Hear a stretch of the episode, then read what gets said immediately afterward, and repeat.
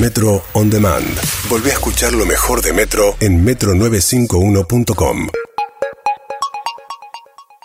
Tomá, tomá mate. ¿Cómo estás, Santi? Buenas tardes. ¿Qué tal, Matías? ¿Cómo andás? Bien, ¿cómo le fue? Bien, espectacular. El Super espectacular. Eh, vos lo decías, el Teatro Colón tiene una mística. eh, no, digo, justo, fíjate que con muy poca diferencia de tiempo, dos o tres días antes del evento, salió elegido el mejor teatro del mundo. Eh, y tenés muchos, eh, muchos cantantes líricos que dicen que, que en ningún otro lugar que hayan cantado en, en- en ningún lado. Eh, hay gente que, ese- que hace un esfuerzo por, eh, por conocerlo o, o artistas por tocar y, y subirse a ese escenario. La verdad, un placer y un desafío porque ya han hecho, han batido tantas marcas, tantas eh, pruebas superadas, ¿no? Del más grande del mundo, de Usina del Arte, Tecnópolis, multitudinario, más chiquito, Teatro Colón. Bueno, siempre encontramos la manera de darle una nueva Maracaná, vuelta de tuerca, sí. Eh, realmente fue muy, muy lindo. Y un dato para mí de color súper, súper interesante es que más de la mitad de las personas que fueron a TDX Río de la Plata en el Colón nunca habían estado en el Colón. Casi Muy 60%. bueno. Es emocionante la primera Muy vez. bueno. que- No te olvides nunca más la primera vez que entras al color. sí, es verdad. Y, y de alguna manera Sospechos. TDX Río de la Plata no es, no es el tipo de contenido que el Colón suele ofrecer, que de algún modo de, por ahí deja mucha gente afuera, ¿no? Porque es notable que 60% de la gente casi no hubiera estado nunca ahí. Eh, así que, que de algún modo abrió el Colón a un montón de gente que no lo conocía. Mucha gente estaba muy emocionada durante el evento solo de estar ahí. Eh, aparte de, de los que estuvieron eh, físicamente presentes, que por supuesto era más limitado que en Tecnópolis porque la capacidad es menor, eh, rompimos récord sí en cantidad de gente que lo siguió entre las redes y la tele. Casi 600.000 personas Oh, vieron algún momento. eh, bueno, ayuda mucho la televisión pública, ¿no? Que transmitió un bloque entero. Ah. Fíjate, en día de semana levantaron la programación de un lunes para transmitir un bloque entero de TDX Río de la Plata, llegando a todo el país, eso, eso eh, le dio mucho, mucho alcance. Y bueno, las charlas, como siempre, súper variadas, temas muy, muy distintos.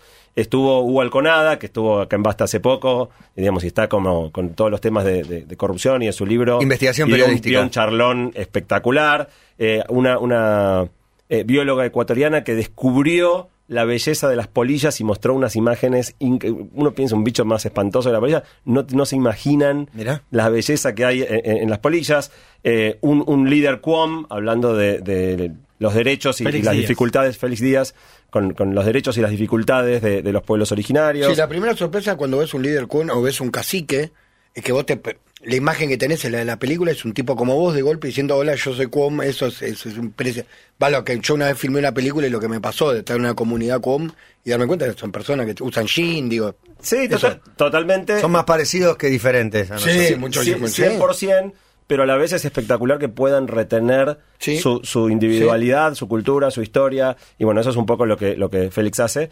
Eh, y lo que vamos a hacer como innova- vamos a hablar de dos charlas hoy, eh, pero como innovación, algo que no hemos hecho nunca antes, en vez de que yo les cuente una charla, tenemos acá a un invitado que va a contar su propia charla, va a contarles un poco de qué habló Bien. y conversar con ustedes, Alejandro Chasquielberg. Hola Alejandro, ¿cómo estás? Bienvenido. Hola, El ¿qué aplauso tal? acá es antes. Bueno, antes y después se senté también, ¿no? Ojalá que haya aplauso después. Eh, ¿Nivel de nervios antes de entrar o tranqui? Ya habías hablado en público. Eh, había hablado en público y, y- y también eh, di charlas en inglés, pero la verdad que media hora antes de subir al escenario casi me muero Claro, de un síncope porque era, bueno, todo, el- todo el colón lleno.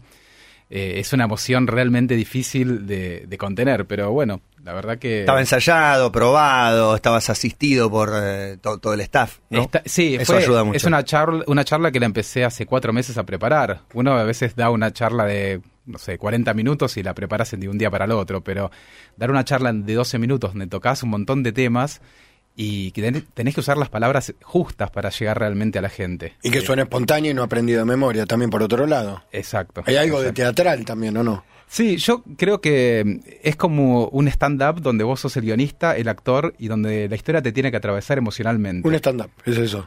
Básicamente. ¿Y te la acordás? Eh, sí, me la, me la acuerdo de memoria. La, la decía en la ducha, en cualquier lugar, paseando al perro, en todos lados. Eh, ahora voy a contar un poco, no sé si le, si le voy a contar en- entera, pero voy y a vamos contar un salteando partes, si no, es como si la tenés tan a mano, la, la vamos, Vamos. salteando, porque son, eso es fotógrafo primero. Ah, no sé qué hay que develar o no hay que decir nada porque después te Si sorprende. no había que develar, ya está. Imágenes no hay acá por radio. Sí, sí, no, Por no- ahora, no hay problema. nuestras redes podrán Eh, ver. Comencé la charla eh, contando una anécdota eh, con mi hija, que ya tiene seis años, y que me pidió al comienzo de año, eh, cuando estábamos por regalar algunos de sus juguetes, que ella le quería sacar unas fotos a sus juguetes antes de regalarlos. Dice, no, porque no los quiero olvidar. Entonces, como claro, los juguetes se acumulan y son montañas de juguetes, en un momento había que eh, sacar algunos y ella me dice, bueno, quiero algunas, algunas fotos. Entonces, eh, ¿cómo utilizamos nosotros la fotografía hoy? no Una niña de seis años pidiéndome una cámara de fotos para no olvidar a sus juguetes. Eh, y a partir de, ese, de esa pequeña anécdota empiezo a, narrar y a contar un poco cómo nosotros utilizamos nuestras imágenes. Eh, todo el tiempo estamos haciendo fotos. eh, es parte de nuestra, nuestra vida diaria compartir imágenes en Instagram, compartir imágenes en WhatsApp. Pero a la vez toda esa, cantidad de imágenes que, hacemos eh, las subimos en un momento ahora a las redes o a la nube. A diferencia de como hacíamos antes, que las copiábamos y las teníamos en un papel, era algo físico, ahora es algo virtual, es algo que en un momento desaparece. Y lo que le pregunto en un momento a la audiencia es, ¿quién no perdió fotos en algún momento de su vida? Las de la compu, las de un disco rígido, las del Todos, celular. Todos, perdimos fotos. Y cuando perdés una foto, eh, te queda un, un vacío, un hueco en, en tu historia que es difícil de completar. A partir de esa primera anécdota y esa primera reflexión, empiezo a contar un trabajo que hice en Japón, que es un trabajo fotográfico en un pequeño pueblo que fue destruido por el tsunami en el año 2011. Eh, un pueblo de 15.000 habitantes que fue destruido en un 70% y donde el 10% de la población murió.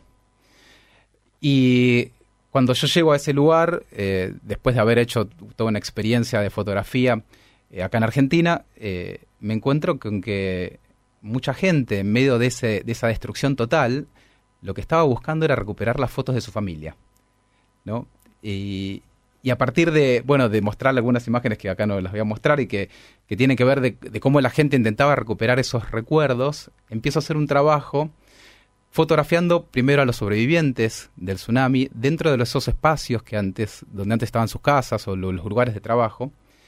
Eh, y empiezo a, yo soy un fanático del color, y empiezo a, fotografiar a, a estas personas en blanco y negro, porque era un- una escena muy triste donde no había color en el lugar, y, y la escena de ellos en ese lugar completamente destruido, que era su casa, eh, completamente vacío, pero a la vez un lugar que estaba cargado de historia. Sí, un dato, me meto, ¿no? Pero un dato interesante eh, que se ve en las fotos es que de las casas quedaron las bases, o sea, es como si la casa hubiera quedado un dibujo en el piso que te marca dónde hubo El una plano. casa. Claro, como si fuera el plano, El dibujado en el piso porque los cimientos no se los llevó el agua, y entonces la gente estaba sentada en una en el dibujo de una casa en el piso, de Claro, alguna como en la losa. en, en la nada misma, en el vacío de lo que fue su casa. Estamos escuchando lo que fue la charla de Alejandro Chaskielberg, fotógrafo. A ese pueblo de Japón había sido hacer que retrataste a gente laburante, es un pueblo que vive de qué, digo, ¿qué, ¿cuáles eran las fotos que tenías que los habitantes de ese lugar eh, morían de ganas de ver? Eh, yo viajé a Japón a exhibir un proyecto que hice en el Delta, eh, que fue el, el proyecto que, digamos, que me, se- me hizo más conocido y que es un trabajo sobre isleños.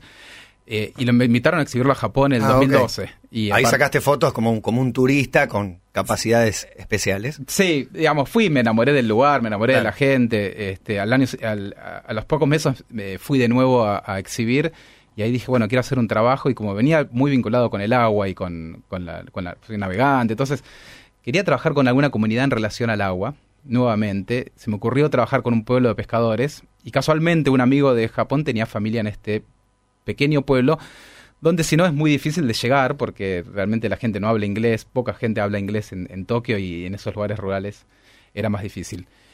Y mm, eh, en el desarrollo del trabajo, en un momento, eh, caminando por la calle, me encuentro un álbum de fotos que había estado hace un año y medio a la intemperie, un álbum familiar, que estaba todo mojado, estaba, estaba ca- casi destruido, y que tenía bu- burbujas de colores, porque la foto se había destruido por el agua salada, y esos colores se mezclaban.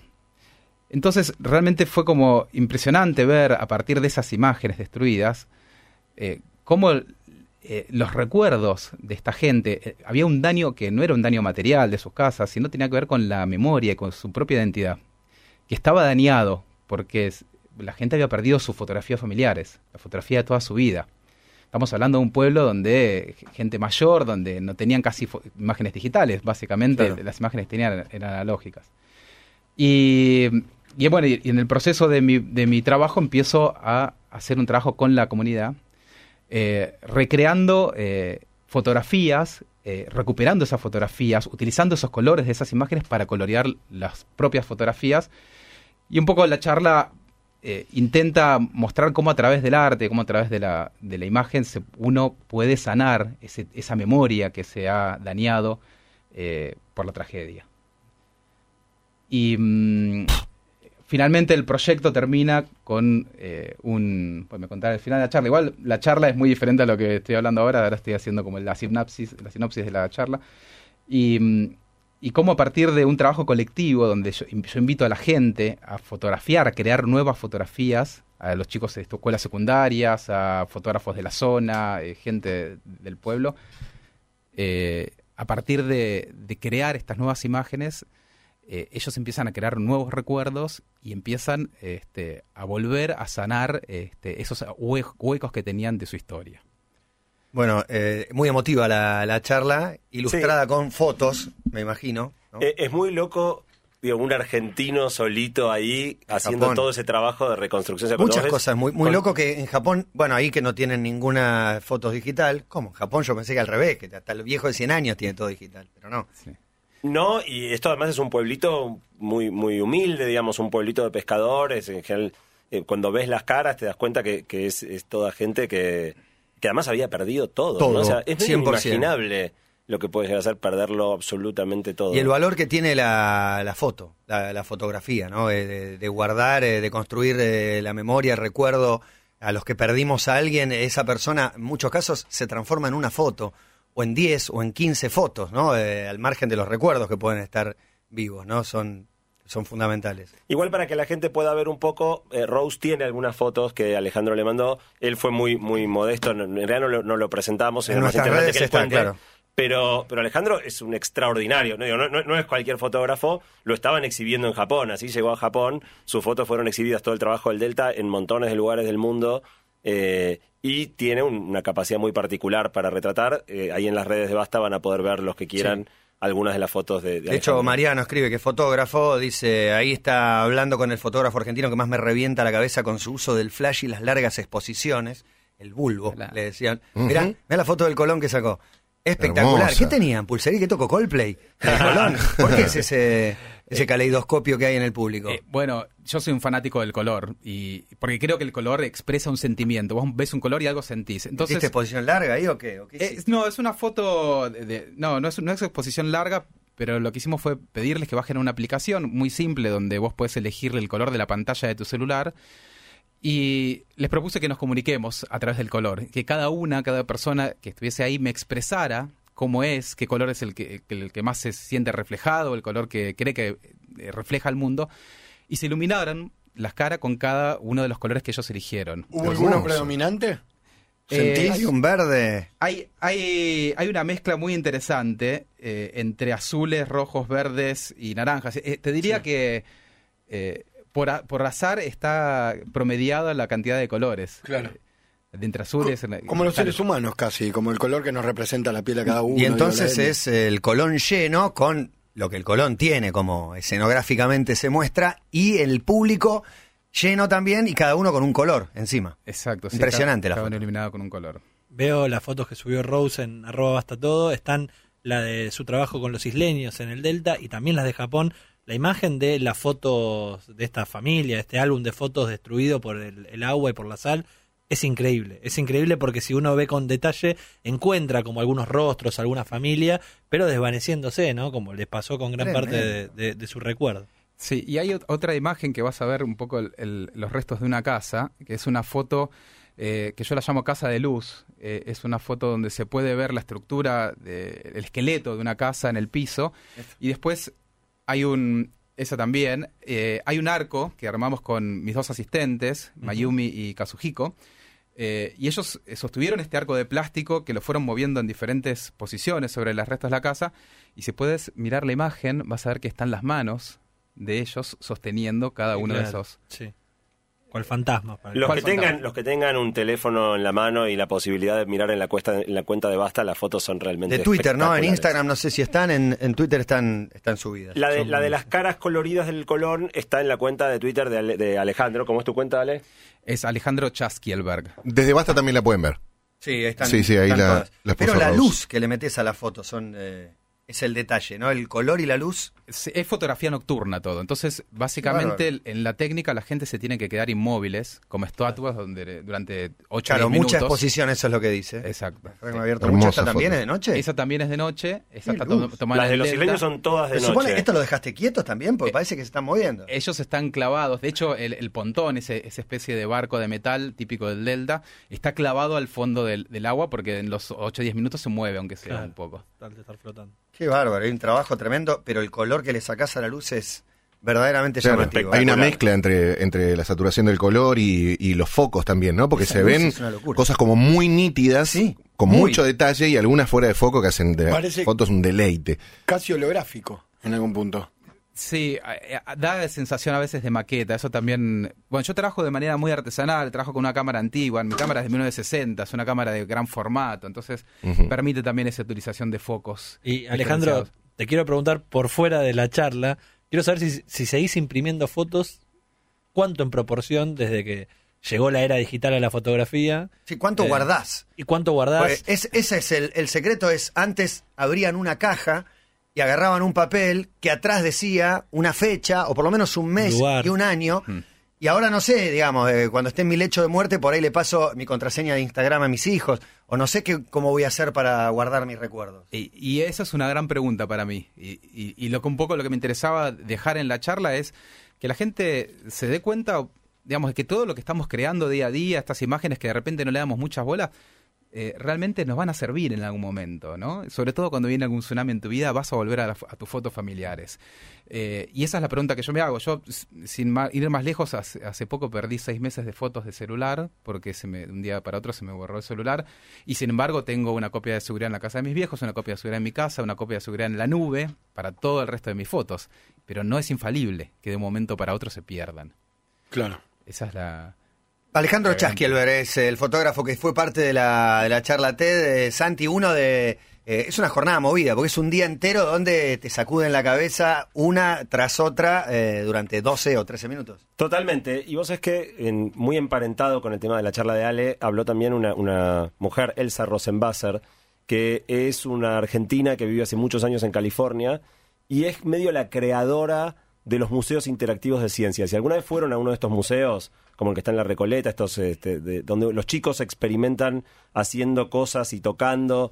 Bueno, eso lo inventó esta mujer argentina, que ahora ya está muy grande. El Exploratorium de San Francisco. Claro, sí. el Exploratorio de San Francisco es como el más emblemático de todos. Es increíble. Y él se habló justamente muy emparentado con lo que hablaba Ale, que es cómo se cierra una vida. Vos decías, bueno, ¿qué le va a dejar a mí? ¿Qué van a quedar de mí? ¿Qué van a quedar de mis fotos? ¿Quién va a tener el password de mi cuenta de Instagram? Bueno, Elsa, que ya tiene, es octogenaria y perdió hace poco a su marido, eh, está de alguna manera tomando las riendas del final de su vida y decidiendo cómo quiere eh, ir cerrando cada una de las cosas que y hizo. que la recuerden cuando alguien tenga a mano una foto. Bueno, esa, esa es una charla que cuando esté el video también es muy linda, les recomiendo que la vean, es muy emotiva también y es cómo se cierra una vida.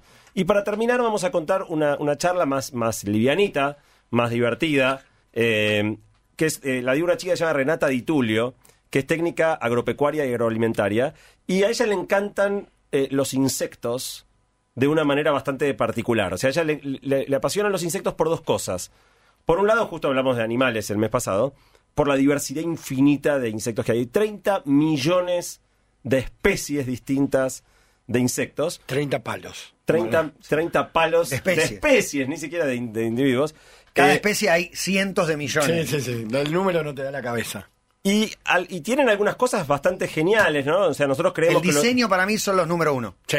Número Bueno, uno en diseño. Bueno, cuando esté la charla de las polillas... Cuando ves en planos cortos, ocho ojos, eh, son espectaculares. La charla de las polillas es increíble. O sea, no Belén es ecuatoriana, no había chance de tenerla acá. eh, pero cuando esté, mírenla, porque lo- lo- las imágenes de insectos son increíbles. Bueno, Renata eh, le gustan mucho los insectos por, por la variedad que tienen, también por cosas muy particulares que hacen. O sea, nosotros creemos que el hombre inventó la rueda Y, por ejemplo, existen escarabajos que empujan ruedas y hacen rodar cosas para trasladar, ¿no? claro, los escarabajos que trasladan bolas de estiércol. Creemos que inventamos el aire acondicionado y las termitas tienen sistemas de, de entrada de, aire para renovar el aire y refrigerar sus, sus nidos. Hay insectos que sirven como termómetros. Y ella cuenta esto, cuenta que los grillos, cuánto ruidito hacen, con qué frecuencia, depende de la temperatura ambiente. Y que de alguna manera vos podés calibrar tu grillo y saber qué temperatura hace Sí. viendo cuánto... Eso nos, eh, contaba, nos contaba Diego Angeli, que las chicharras también, si le sacás eh, la frecuencia de, de vibración y el demás. ritmo funciona sí, el como ritmo. termómetro. Sí. Y ella contó esto mientras tenía un grillo no vivo, un grillo eh, muerto en la mano, Ah, maltrato animal. pero terminó diciendo que la razón por la que más le gustan los insectos es que son riquísimos. Ah, y se lo imagino. comió el grillo. ¿Se mandó el grillo? Se mandó el grillo. Riquísimo. Una cosa es, comesti- son comestibles. Bueno, lo, lo debatimos. Hay que probarlo. Son riquísimos. ¿Helado de grillo? Ella dijo, son riquísimos. Y contó una anécdota. Contó que cuando ella tenía 11 años estaba comiendo en una casa de comidas rápidas y un nene, como maldad, le dijo, ¿vos sabés que tu hamburguesa está hecha de gusanos? Vieron que siempre está como ese Sí, mito sí, sí. urbano, ¿no? Claro. Y entonces el nene, para hacerla sentir mal de lo que estaba comiendo, le dijo que este- su hamburguesa estaba hecha de gusanos. Y ella, en vez de darle asco, le dio curiosidad. Dijo, ¿pero cómo? ¿Los gusanos se pueden comer? Y a partir de ahí le quedó esta cuestión de, de- de ver si realmente los, los insectos eran comestibles. Claro, Empezó a investigar el realidad, tema. Objetivamente comemos cualquier tipo de animal. Comemos animales que están en el agua, comemos eh, mamíferos, comemos aves. ¿Por qué no insectos? Bueno, el, el punto central es que es totalmente cultural lo que te da asco y lo que no te da asco. Hay dos mil millones de personas que comen insectos en el mundo. ¿En serio? Como parte de su dieta. Dos mil millones. del mundo. Y acá, digo, te lo mencionan ya y te produce una, una reacción de, de asco ¿Insectos total. chicos, grandes, de todos tamaños? De todo tipo. Jugosos, Eh, acá, en Asia, en Asia Asia. hay eh, como esos caballetes, uno- unos tablones y venta. Bueno, ahora Sí. les voy a contar algunas de las cosas que se comen en algunos lugares, pero antes déjenme contarles lo que Renata contó, que es que para producir proteína, digamos, alimentos, los insectos son mucho mejores que las vacas, que los cerdos, que los pollos, que el pescado. Eh, en comparación con la producción agrícola y ganadera, los insectos generan mucho más cantidad de alimento, requiriendo mucho menos espacio y mucho menos recursos naturales para producirlos. Y tiempo, calculo. No, tiempo, un crecimiento de un, de un grillo no es el mismo tiempo de crecimiento de una vaca para que la puedas comer. Pero con una vaca comen Totalmente. 150 cristianos. Ah, grillo, tampoco tanto. 3 millones de, gri- Sí, pero de en grillos. proporción nace mucho grillo. Sí, sí, es verdad que Pero la vaca crece en tres años, los grillos en cuatro días tenés una, una población. Perfecto. Ahora, fíjense que, que el otro efecto muy importante es ambiental. No, no sé si ustedes sabían, pero el- el- las vacas son uno de los principales contribuidores de gases de efecto invernadero. Sí, Buena claro, parte del problema del calentamiento global no, no son los autos, son las vacas. Bueno, los insectos tampoco tienen este problema eh, y realmente son muy, muy eficientes para producir alimentos. Tienen más proteínas por gramo que, que la carne vacuna. eh, y en definitiva, ella terminó diciendo, bueno, pero si los insectos son tan geniales, ¿por qué vas al supermercado y no se venden insectos? Y entonces fue esto de que es totalmente cultural. Los latinoamericanos comíamos insectos en la época precolombina. Alguno habrá ido a México alguna vez y sabrá que es bastante común en el mezcal, el gusanito en el fondo de, de la copa. O sea que en la dieta precolombina comíamos insectos hasta que llegaron los españoles. Y cuando vieron que acá se comían insectos, puso la, pusieron la misma cara de asco que ponemos nosotros ahora, que de alguna manera traemos el asco. Llegaron los de- cultos a arruinarlo todo. Sí, Totalmente. lo que pasa es Sus que uno piensa también que, el grillo, las cucas, lo que sea, los comes como directamente bueno. con la forma que tienen. Y te puedes hacer una hamburguesa que no tiene la forma del bicho. ya. Claro, riquísimo. Bueno, estás- justo ese es el, el siguiente punto que Renata mencionó, que es que una manera gradual de empezar a introducir esto es comerlos industrializados, ¿no? Claro. Por ejemplo, una de las cosas que están eh, planeando hacer es hacer harina de insecto. Ahí va. Harina y de lombriz ya existe. Y que Sí. en definitiva, digo, si estás comiendo un pedazo de pan y no te parece nada muy distinto Sí. a lo que estás acostumbrado a comer, probablemente Ya- sea una manera de ir perdiendo ese, ese, Hay ese sal de asco. gusano. ¿Eh? Sal de sal de gusano. gusano, Sal- y hay- harina de lombriz. Y hay pan con aceituna que parecen cucas. Sí, es verdad. pero- Y si en el pan ves que, la, que las semillas se mueven es porque tienen hormigas. Chiste, los tres chiflados. Bueno, les cuento una pequeña anécdota personal. Hace poco me pasó un amigo que volvió de China y trajo snack, un snack para comer, la típica bolsita que parecía de papas fritas. Me convidó algo, lo probé, era crocantito y eh, dije, bueno, está rico, qué sé yo. Eran gusanos de seda. Eh, y un minuto después de que me dijo que eran gusanos de seda, me dejó de gustar. Claro. O sea, no, no pude abstraerme ¿Llegaste a de lo que había el sabor? sentido. Más allá Sí, de lo sí, crocante. era rico, era rico. Era rico tirando a qué? Era Salado. rico. Y, y- A seda. A un y pretzel. en los ensayos con Renata, Renata me hizo probar grillo y me hizo probar una larva de no sé qué gusano. Yo comía isoca Eh, de chiquito en los campamentos, ¿no? el, el Bueno, gusano que crece abajo de la corteza de los árboles. Bueno, este gusano que me, que me convidó eh, Renata tenía gusto a semillita de girasol. Ahí va. Bien, aceitoso, salado. No, no, crocantito, saladito. O sea, está- estaba eh, tostado y salado. Parecía una semillita de girasol. Me mata que tenemos que hablar en diminutivo, porque está bien, son pequeños, pero que todo sea crocantito. Yo comí grillo. Un grillito. Comí grillos y son salados también, ¿no? No Bueno, es que también depende si le pones salto de Sí, salado, ¿no? O sea, en sí. definitiva está en cómo lo prepares. también con, con con, con. Ahora, ¿ustedes comerían algo de esto? Yo no. Sí. Gusano me costaría más. ¿Caracoles? A ver, Caracoles No, comí. probé, pero no caracoles nunca comí. Eh, Caracoles creo son muy ricos. Probaría algún insecto. El- No hay sé si comería. Hay mucho- el problema de la, la mayoría de los alimentos que tenemos es la consistencia. Por eso a mucha gente le cuesta la ostra, por ejemplo, porque es como Un poco trazarte el gargajo de otro. Es Mm. una cosa así. A mí me Digo, encantan las ostras. Bueno, a mí Siempre. también, pero hay mucha gente que no le, eso es lo que lo detiene. Y me- el gusano o el caracol también tiene, tiene mucho de eso, de lo baboso que hace. Les tiro una. Tarántula. ¿Se clavarían una ¿Pero tarántula? cómo?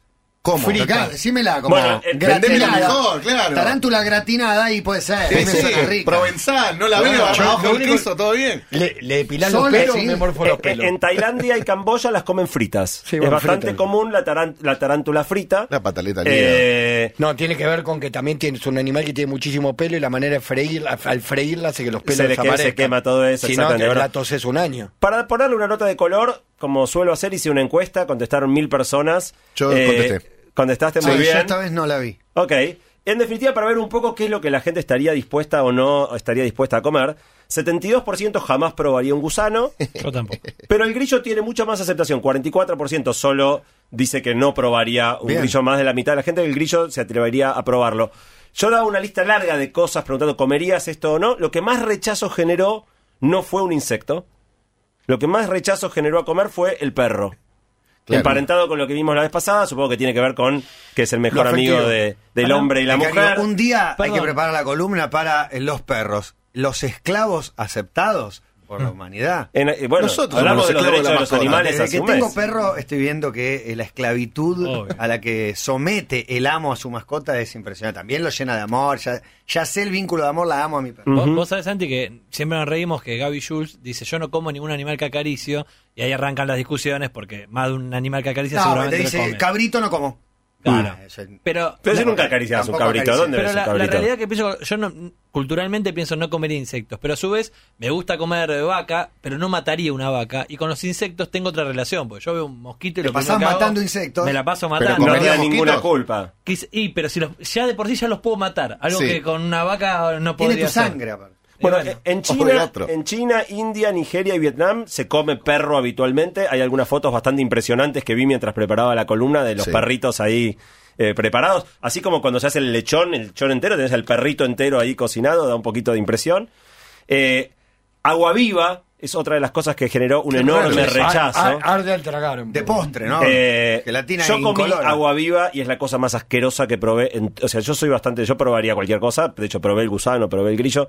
Eh, agua viva es la cosa más asquerosa que probé en mi vida, pero en China, Japón y Corea las comen. No sé si tuviste oportunidad de probar una, un agua viva Siempre le estuviste en busca la Japón. vuelta afrodisíaca, ¿no? Porque esto se te para un año y medio y la gente lo come, pero...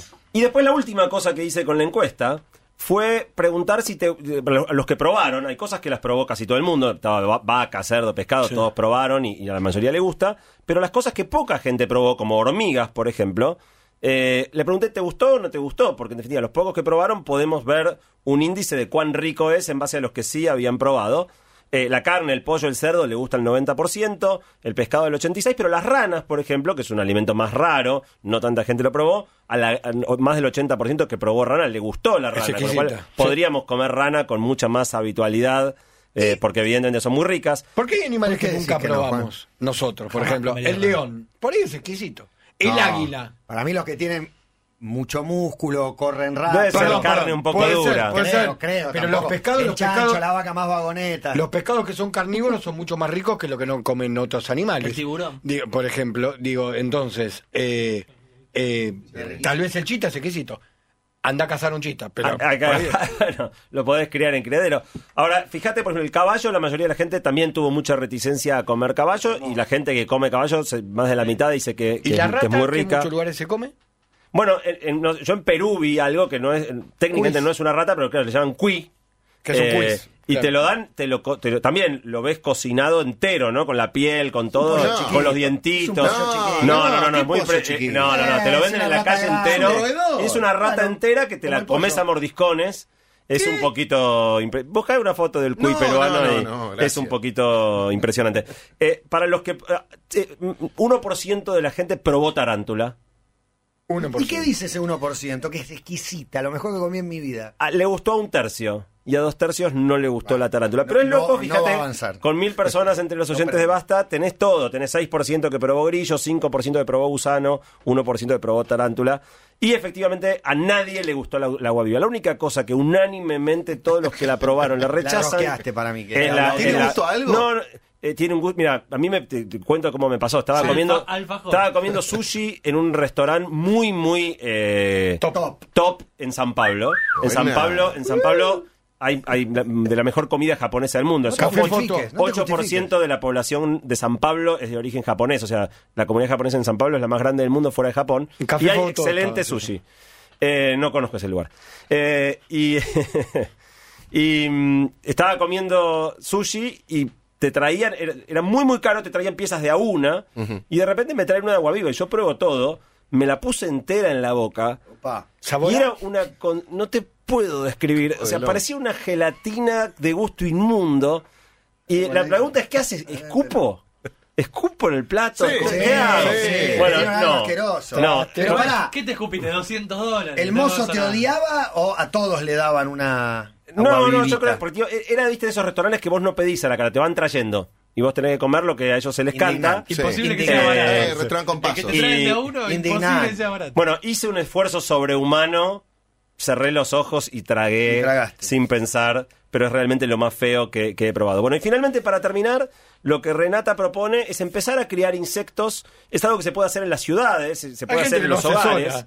Eh, y ella, de hecho, tiene un criadero de insectos en su casa, está experimentando cuáles son las maneras más productivas de producir eh, insectos y ella cree que realmente es, puede ser una solución a largo plazo muy interesante para la producción de alimentos en las ciudades, en zonas urbanas, solucionar el tema de falta de espacio, costo de recursos y de algún modo desafió a los más jóvenes a romper este prurito y a dejar- darnos cuenta que que uno come o no come es cultural y que si rompemos con la barrera cultural, ¿por qué no terminar todos comiendo La gusanos? cucaracha es crocante, por ejemplo. Bueno, lo dice Santi Bilinkis. Al lado está Alejandro Chaskielberg. Siguen llegando mensajes. Están hablando con uno de los 10 mejores fotógrafos del mundo en este momento tranquilamente.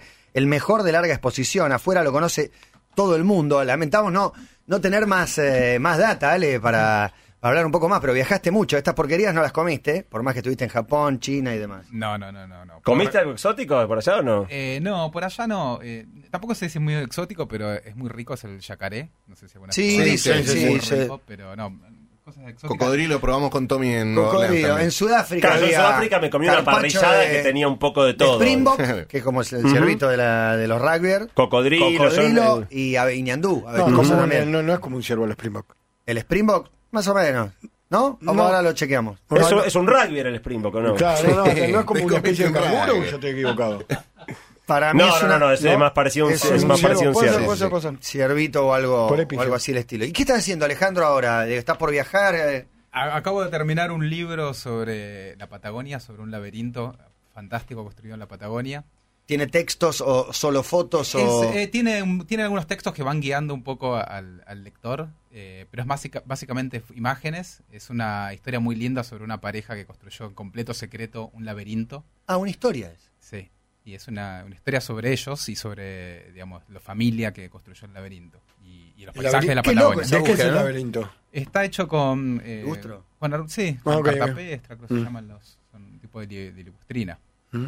Eh, ¿Y después los libros eh, recibís eh, propuesta de una editorial o alguien con quien laburás? ¿O vos te largás en un viaje iniciático a recorrer alguna zona y eso por ahí termina transformándose en un libro? Y cada, cada libro eh, eh, fue diferente, porque alguno, el primero que hice en el Delta, eh, conocí un fotógrafo inglés, Martin Park, que es un tipo que, eh, además de ser fotógrafo, difunde mucho la fotografía y él me propuso editar el libro, se volvió loco con las imágenes y, y quiso editar el libro. Y después eh, el segundo libro, el de Japón, eh, a partir de premios. premios eh, Claro. Un premio que gané sobre, en España sobre fotografía iberoamericana. ¿Qué cámara dijiste que usabas? Uso una cámara... que- eh, es una 1960. cámara de grande... ¿Viste las, las cámaras donde se tapa la... Hice mi curso de fotografía vieja? hace mil años con, obviamente, las re- el debate era si eran reflex, y Ujú. etcétera, etcétera. Usaba el bulbo para la gran exposición, por eso me daba risa, mi, mi terminología era muy, muy anciana. Eh, Bueno, es que Por eso me callé. Se llaman cámaras de gran formato, cámara de placa. Es la típica cámara eh, de- del donde el fotógrafo se tapa con un con Pero una tela negra.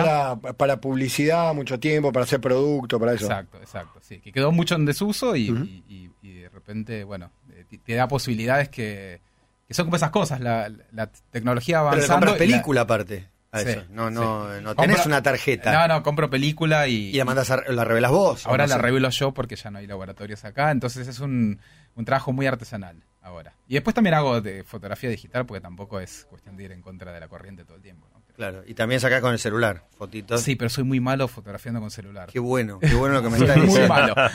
No, ahora eh, nos vamos a sacar una foto, eh, va, va a ser una selfie. ¿Cómo andás para la selfie? No, bien, bien, pues son todas malas, así que. Las selfies son todas malas. Que la foto de grupo que vamos a hacer, que la saque él. ¿no? Que- que- Sí, dale. Y, a- vamos a poder decir que fuimos fotografiados por Alejandro Chagel. Exactamente, exactamente. Bueno, gracias Alejandro Bueno. por, eh, por venir, eh, por la visita. Un placer estar acá, gracias. Y siempre muy interesante, Santi. Un placer, muchachos. Pasó otro TDX Río de la Plata Increíble. más. Pasó el 2018. Veremos ¿Qué desafíos nuevos. 13, el 12. 16. Fu. El 16. Muy bien. Van, van nueve años. El próximo va a ser el décimo aniversario. Así que va a ser todo un, un año importante. Pero como algunos años hicimos más de uno, es el evento número 16. Bien. Bueno, nos encontramos dentro de poco. En el próximo mes nos vemos. Metro On Demand. Volvé a escuchar lo mejor de Metro en metro951.com.